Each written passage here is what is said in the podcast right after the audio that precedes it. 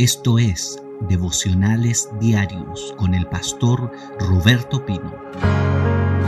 Hoy día quiero hablar acerca del segundo fruto o una manifestación del fruto que es el gozo.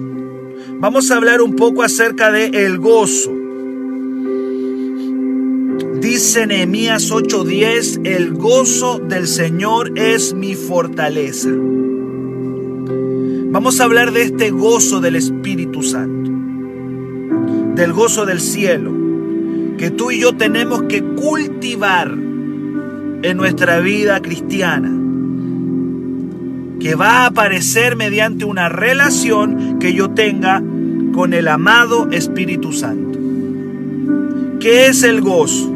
Óigalo bien. El gozo es la habilidad para permanecer animado y contento en medio de circunstancias difíciles. Se lo vuelvo a repetir. Esto ya es tremendo. Es la habilidad. Yo podría añadirle ahí, es la habilidad sobrenatural. Porque ¿quién puede estar alegre en medio de una cosa difícil? Nadie.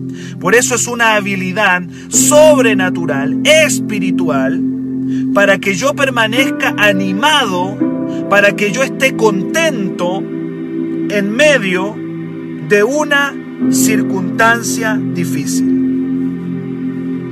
Y ahí es donde tenemos que empezar a desglosar, a analizar esta definición. Y esto me dice a mí que el gozo del Espíritu no depende de mis circunstancias externas.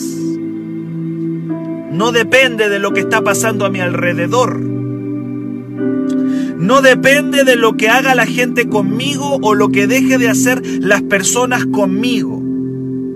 Este gozo es una fortaleza interior. No depende de lo que pasa afuera. Es interna. Y se manifiesta en medio de los problemas y las circunstancias difíciles. No puede depender de las cosas exteriores. El gozo del mundo es muy diferente al gozo de la iglesia o la alegría del mundo.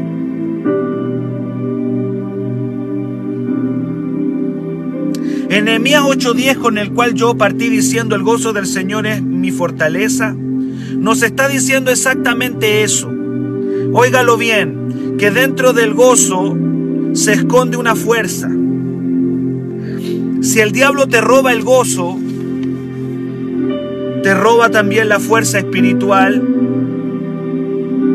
y te va a hacer caer. El diablo trabaja para robarte el gozo, porque él sabe que dentro del gozo está tu fuerza. En el gozo está tu fuerza. Fuerza espiritual está ahí dentro. ¿Cuánto me dicen amén en esta mañana? ¿Cuánto están conmigo? No me dejes solo. Fuerza espiritual está dentro del gozo. Hay otras cosas dentro del gozo, hermano, que es tremendo esto. Hay otras cosas que están dentro del gozo. Por ejemplo, dentro del gozo está la salud. Hay salud conectada al gozo. Ya lo dijimos hace algunos días atrás, donde dice que el corazón alegre constituye un buen remedio. Científicamente está comprobado que la alegría produce endorfinas. Yo he visto tratamientos contra el cáncer que trabajan con la risa o con la alegría porque hay algo, hay salud en el gozo. Lo, lo, había dicho la Biblia mucho antes que lo diga la ciencia médica. Proverbios 17, 22. El corazón alegre constituye buen remedio. Más el corazón triste dice que hasta enferma los huesos, seca los huesos. Así como el gozo tiene un poder de salud, la amargura, la depresión, se va a los huesos, se va al estómago. la amargura, la tristeza. Hay, hay, hay propiedades poderosas dentro del gozo. Es fuerza. El gozo es salud. Constituye un buen remedio. Hay gente que está enferma nada más porque su actitud es amargada. Te vas a encontrar con cantidad de personas que le duele el estómago, que le duelen los huesos. ¿Por qué? Porque están amargados y la amargura enferma, así como el gozo trae salud. También otra de las cosas interesantes que dan dentro del gozo del Señor es la belleza. La belleza. Dice, dice Proverbios 15, 13. Mire, yo le estoy dando tips de belleza aquí. Tips de belleza. ¿Qué dice eh, Proverbios 15, 13? La belleza. En el 15, 13 dice, Proverbios 15, 13, el corazón alegre hermosea el rostro. Hermosea. Más por el dolor del corazón el espíritu se abate. El corazón alegre hermosea el corazón alegre. Oiga bien eso, el corazón alegre. No es la cara alegre, es el corazón. Es decir, es algo que está interno, está dentro. Es un gozo interior. Y ese gozo interior es el que produce belleza, actitud. El mundo dice actitud. Dice el mundo, yo he escuchado que dice una persona puede ser feíta, dicen la gente del mundo, y pero si mantiene una sonrisa y anda alegre, esa persona se hermosea. Absolutamente. Y todo está dentro del gozo del cielo. En el gozo del cielo hay fortaleza, en el gozo del cielo hay salud, en el gozo del cielo hay belleza. Por eso es que el diablo se te roba el gozo y, y te roba la fuerza. El enemigo te roba la salud y te roba la belleza dejas de brillar cuando se va el gozo. En Job capítulo 20 del 4 al 5 habla acerca del el gozo del impío. Y el impío tiene gozo. Bueno, en Job 24, 5 habla del gozo del impío. Pero el gozo del impío es circunstancial. La alegría del mundo es temporal es externa, depende de factores externos. Esa es la diferencia con el gozo del Espíritu. El gozo del Espíritu es la habilidad para permanecer contento, para permanecer animado en medio de la dificultad. En cambio, el gozo del impío es absolutamente circunstancial y es exterior, depende de lo que está sucediendo afuera. Y muchas veces los evangélicos caemos en depender de nuestra alegría de lo que esté pasando a nuestro alrededor. Y eso no es gozo, ese es el gozo del impío. ¿Qué dice Job 20 del 4 al 5? Job capítulo 20 nos habla de que este gozo es momentáneo y es breve. Mire cómo estamos aprendiendo en esta mañana.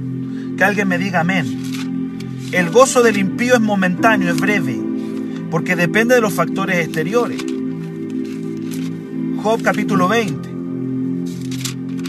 Job 20, 4, 5.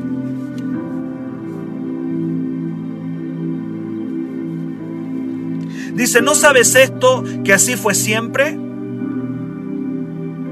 Desde el tiempo que fue puesto el hombre sobre la tierra, que la alegría de los malos es breve y el gozo del impío por un momento.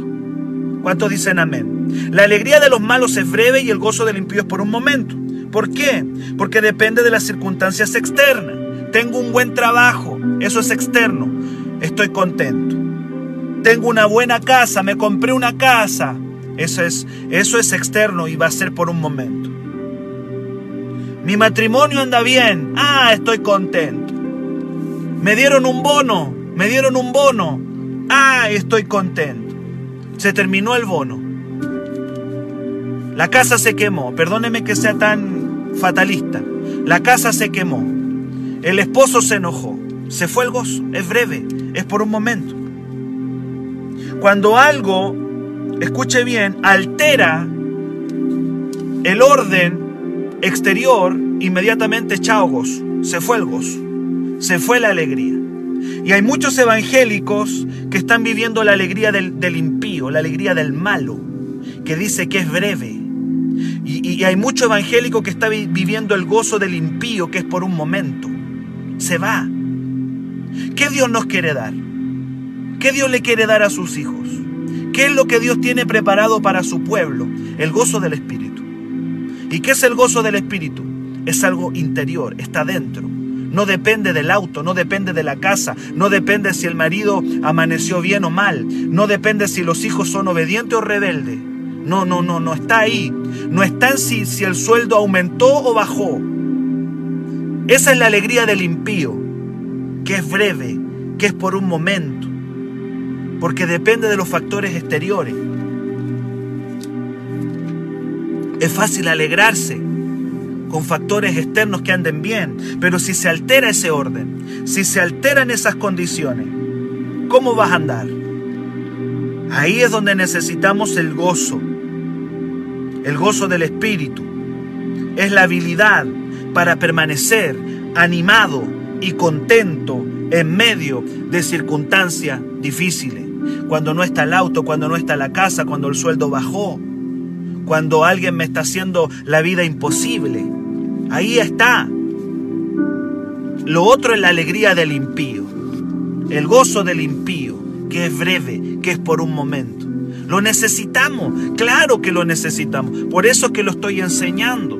Porque mi tarea aquí es edificar al cuerpo de Cristo para la obra del ministerio. Es la edificación de la iglesia.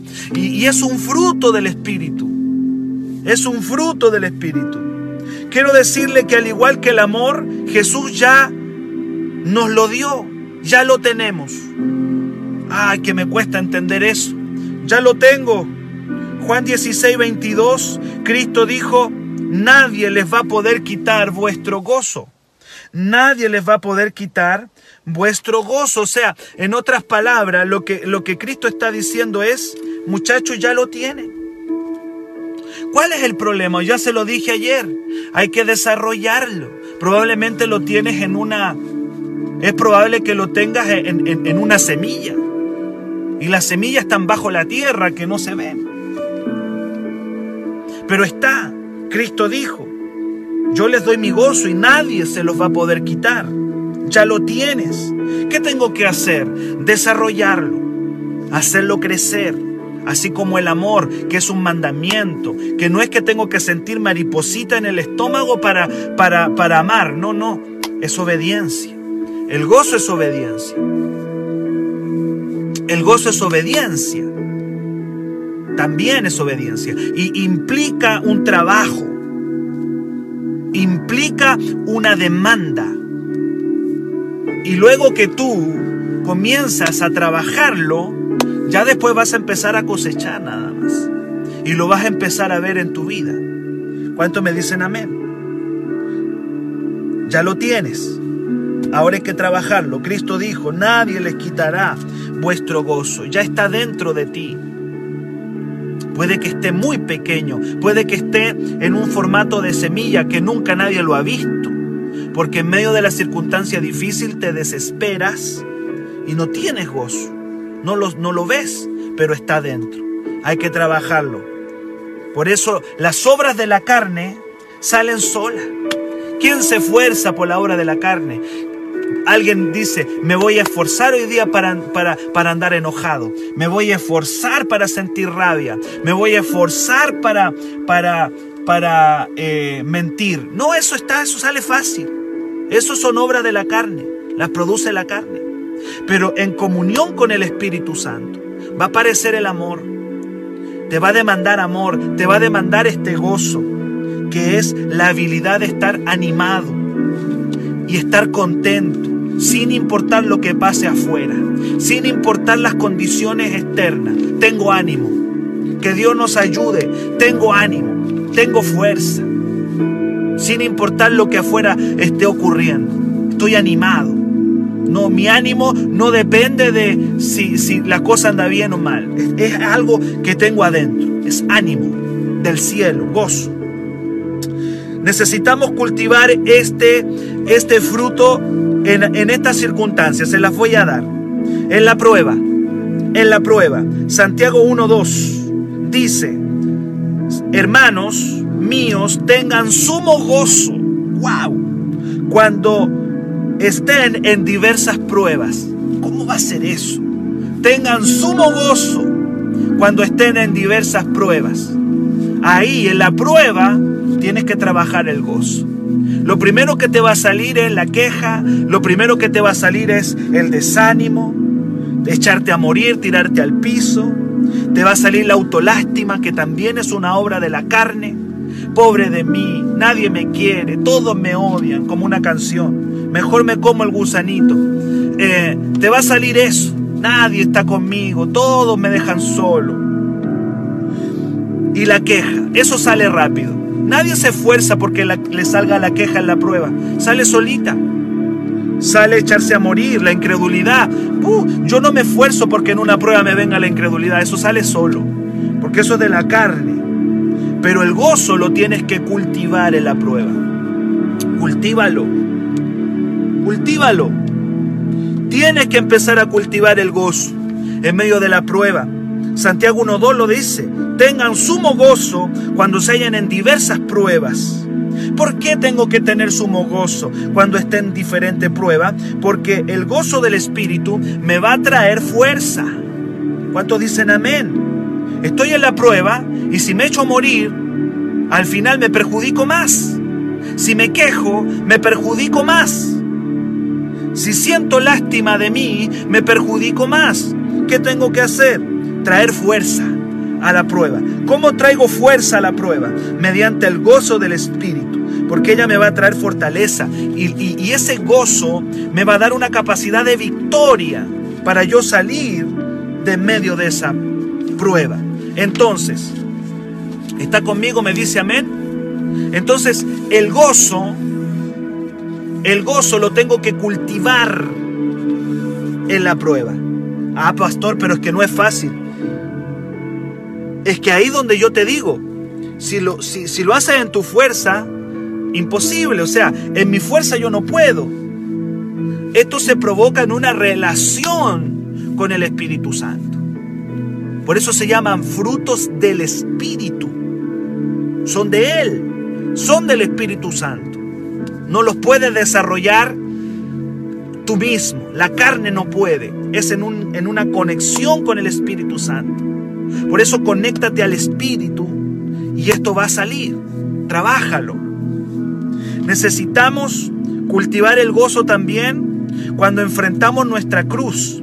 Hebreos 12.2 dice que fue por el gozo que Cristo tuvo la fuerza para llevar la cruz. ¡Wow! ¡Qué tremendo eso! Que Cristo haya tenido la fuerza para llevar esa cruz por el gozo. El gozo le dio la fuerza a Cristo para llevar la cruz.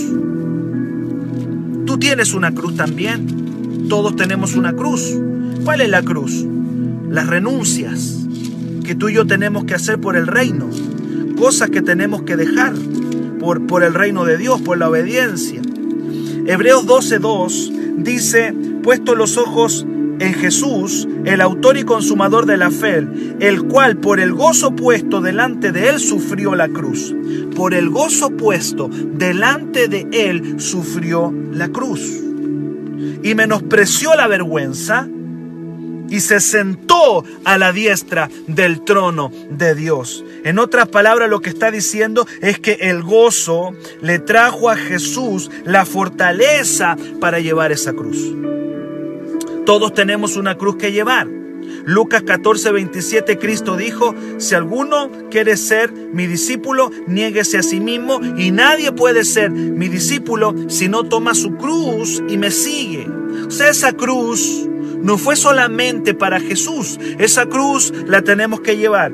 Y ya lo dije, esa cruz son las negaciones, son las renuncias que Cristo le exige a sus hijos. Y esas renuncias y esas negaciones tenemos que hacerlas con gozo. Porque si no fuera con gozo, hermano, viviríamos una vida amargada.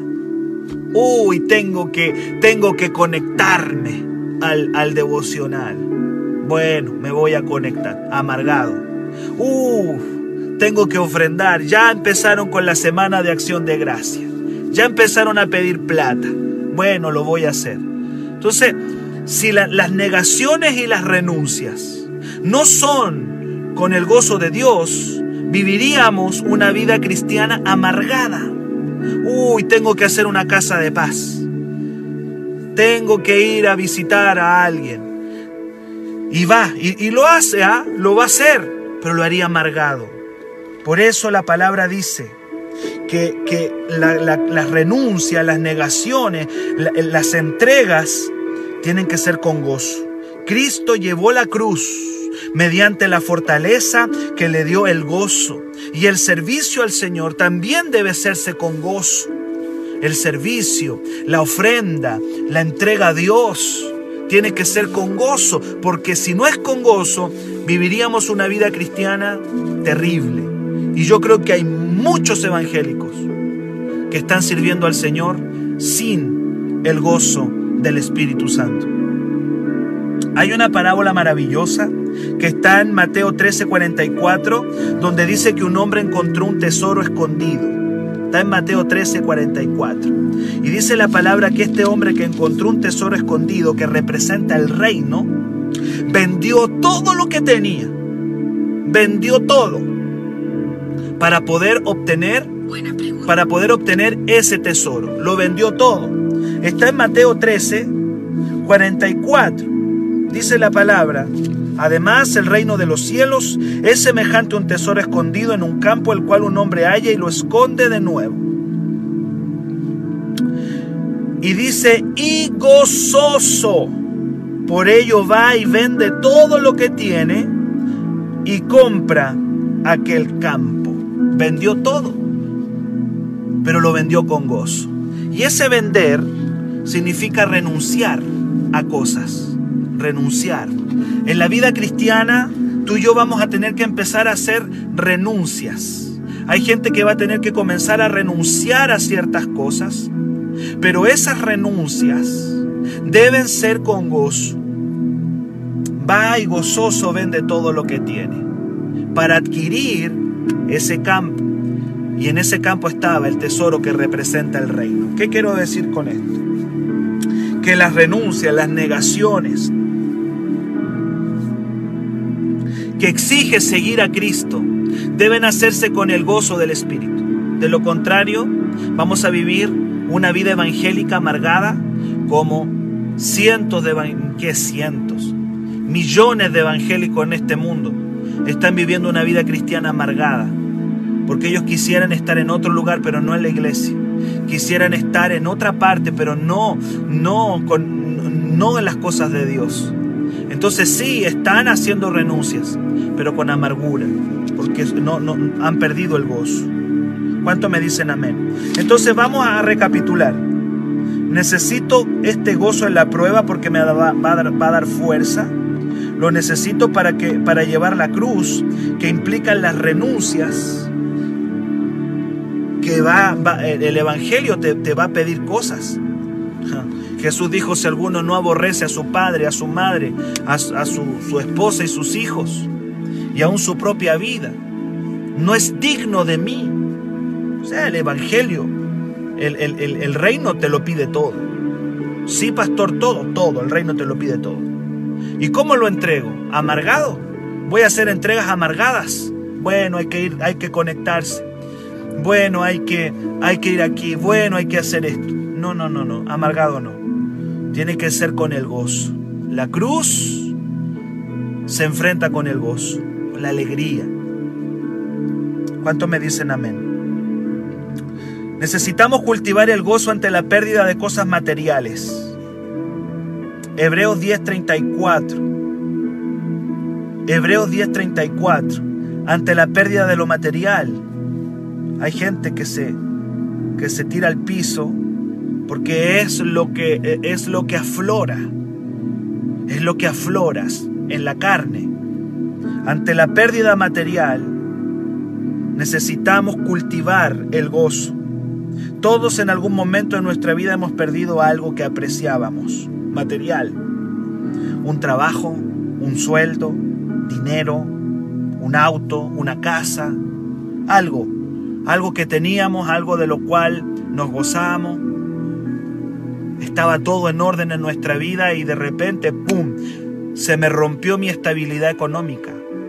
Se me rompió mi estabilidad que yo tenía. Y eso el enemigo lo puede utilizar en tu contra para robarte el gozo. Pero es ahí donde hay que cultivarlo, ante la pérdida, ante la frustración. La pérdida tiene el poder de amargarnos. Solo hasta que aprendemos a cultivar el gozo.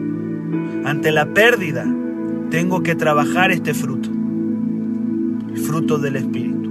Le habla a alguien que el año 2008 sentí que perdí todo pero yo no sabía que Dios me estaba llevando a mi, a mi más grande victoria. Tú no, tú no puedes ver más allá en el momento de la prueba o en el momento de la pérdida, no logras ver más allá, porque estás en plena, en plena tormenta. Pero eh, seguramente es Dios que te está llevando a algo mayor. En Hebreos 10:34, el apóstol le dice a los hermanos, ahí en Hebreos 10:34, el despojo de, de sus bienes sufrieron con gozo. Se lo vuelvo a repetir. El despojo de sus bienes sufrieron con gozo, sabiendo que tienen una mejor y perdurable herencia en los cielos. Si nosotros entendiéramos que tenemos una herencia perdurable en el cielo, es una herencia que está ahí, que no es que la voy a recibir después de morir, sino que por la fe me conecto a ella. Y lo que está en el cielo lo traigo a la tierra. Le dice Pablo a los hebreos, el despojo de sus bienes sufrieron con gozo, sabiendo que tienen una mejor y perdurable herencia en el cielo. Ahí está la bendición en el reino. El reino de los cielos tiene todo. Si lo buscas primero, todas las cosas serán añadidas. Tenemos una herencia, una herencia mejor y perdurable en el cielo.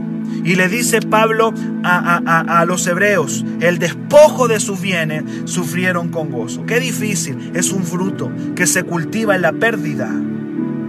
Aún en medio de las, de las pérdidas materiales está la convicción de que tengo herencia tengo herencia perdurable, tengo una herencia espiritual.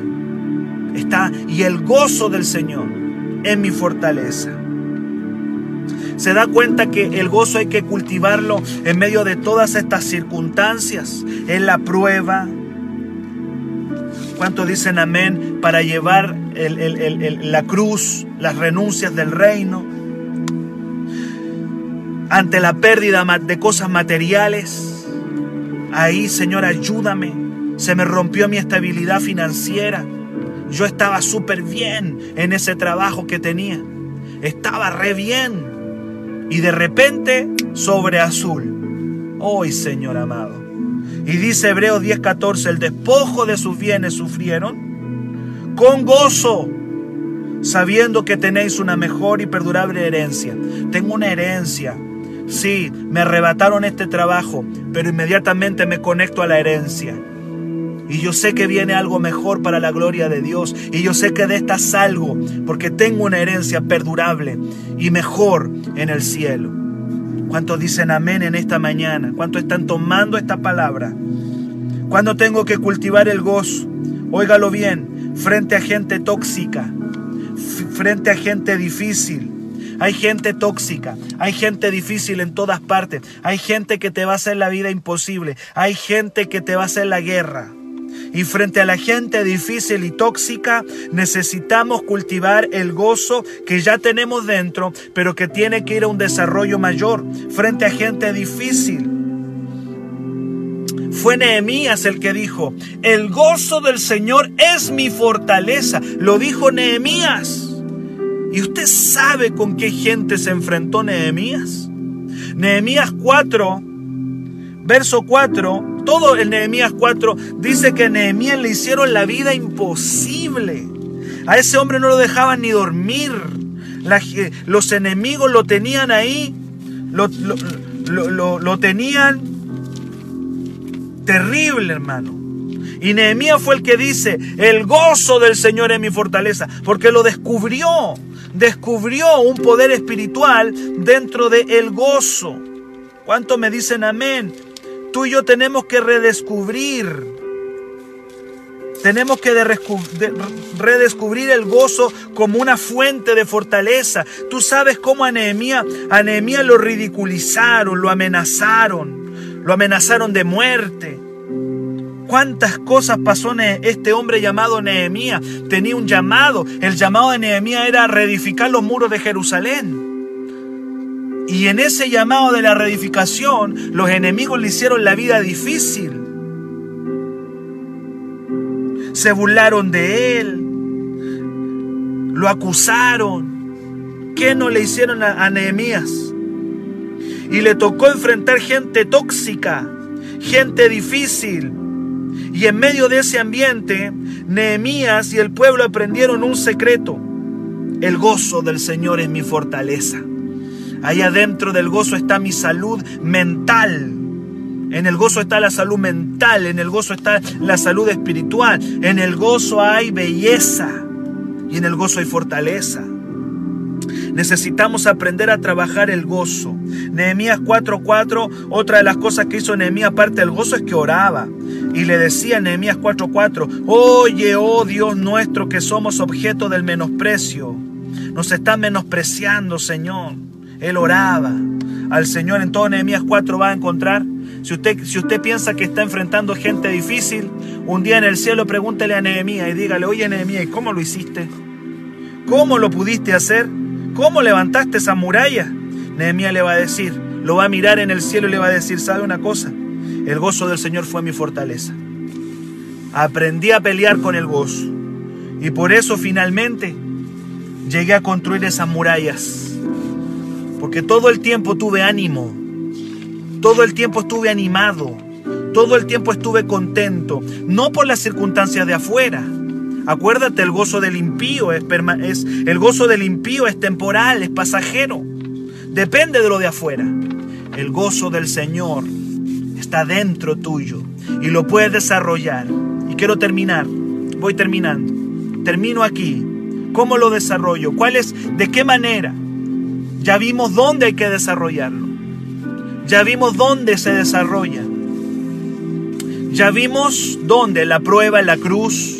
¿Cuántos dicen amén? En la prueba en la cruz, ante la pérdida material, ante gente tóxica y difícil. ¿Y dónde, dónde lo desarrollo? ¿Cómo? ¿Cómo lo hago? ¿Sabe una de las maneras de poder desarrollarlo? Es por medio de la alabanza, por medio de la adoración. La adoración provoca rompimientos. La adoración trae la manifestación del Espíritu Santo. Adorar a Dios en medio de la circunstancia difícil es lo que Dios quiere para ti y para mí. Porque en medio de la adoración viene el gozo. Hechos capítulo 16, 23, 25, usted ya se lo conoce de memoria. Tú vas a encontrar a Pablo y Silas con la espalda latigada, presos en una cárcel del imperio romano terrible. Ahí está Pablo y Silas en la noche más oscura de su vida, en la noche más tenebrosa de su vida. Estos hombres están cantando alabanzas, están adorando. ¿Qué pasó con ellos? ¿Qué tenían dentro? Tenían gozo. Había un gozo. Sí lo tenían. Y Pablo dice que ese gozo Lo podemos tener siempre. Y, ese gozo nos va a ayudar en medio de la circunstancia difícil. Va a ser tu poder, va a ser tu arma. Pídele al Señor, Padre, ayúdame a cultivarlo. Ayúdame a tenerlo. No, no, no el gozo del impío. Yo quiero declarar que tú no vas a vivir el gozo del impío. El gozo de los malos es circunstancial y depende del auto, de la casa, del sueldo. Ese es el gozo del impío y del malo. Déjale al malo ese, ese gozo momentáneo, déjale al impío esa alegría del momento. Porque cuando se termina el auto, se termina la casa, se termina el sueldo, ahí quedó ese gozo. Se termina la fiesta y se terminó ese gozo. Pero el gozo de Dios nadie te lo puede quitar. El mundo no te lo puede robar. Hay una alabanza que se cantaba años atrás en las iglesias. El gozo que tengo yo, el mundo no me lo dio. Y como no me lo dio el mundo, no me lo dieron las cosas. No me lo pueden quitar las cosas porque las cosas no me lo dieron. Esto que yo siento, esta alegría, esta paz, este gozo, no me lo puede quitar el mundo porque las cosas del mundo a mí no me lo dieron. Me lo dio el Señor y lo puedo vivir en medio de la circunstancia difícil. Ahí está. Mi ánimo no depende de lo que esté pasando afuera. Está dentro y proviene de una relación íntima, profunda con el Espíritu Santo. Quiero terminar. Ahora sí, querido. Ahora sí que termino. Porque no lo traje anotado, pero el Señor me lo trajo ahora. El apóstol Pablo pudo decir en una cárcel. ¿Quién puede decir en una cárcel esto? Pablo lo dijo en una cárcel. El apóstol Pablo pudo decir en una cárcel. Bueno, aparte de que dijo en, el Filipenses 4:13, todo lo puedo en Cristo que me fortalece. Lo dijo en una cárcel. También el apóstol Pablo en una cárcel, dijo, regocijaos en el Señor siempre. ¿Cuándo? Siempre. Otra vez digo, regocijaos. Filipenses 4, verso 4. En la cárcel. Él estaba preso en una cárcel romana y él en esa cárcel dice, regocíjense en el Señor siempre. Otra vez digo, regocijaos. ¿Por qué regocijarse? Porque hay fuerza, hay belleza, hay salud en el gozo. Y lo vamos a redescubrir y lo vamos a aprender a cultivar. Quiero orar por ti en esta mañana. Yo agradezco a Dios de poder entregarte una mañana más esta palabra.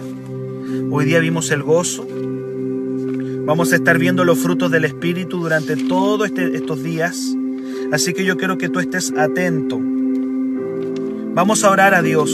Si hay algún hijo que está en la prueba, le va a orar a Dios y le va a decir, papá, ya no más incredulidad, renuncio a la queja, que alguien diga amén, renuncio a esa queja, renuncio en el nombre de Jesús a la queja, renuncio a, la, a, echarme a morir. Yo quiero cultivar el gozo. El gozo del Señor será mi fortaleza. El gozo interior, el gozo interno. El gozo del Espíritu. Padre, gracias por tu palabra. Para mayor información, escríbenos al WhatsApp más 569 733 19817.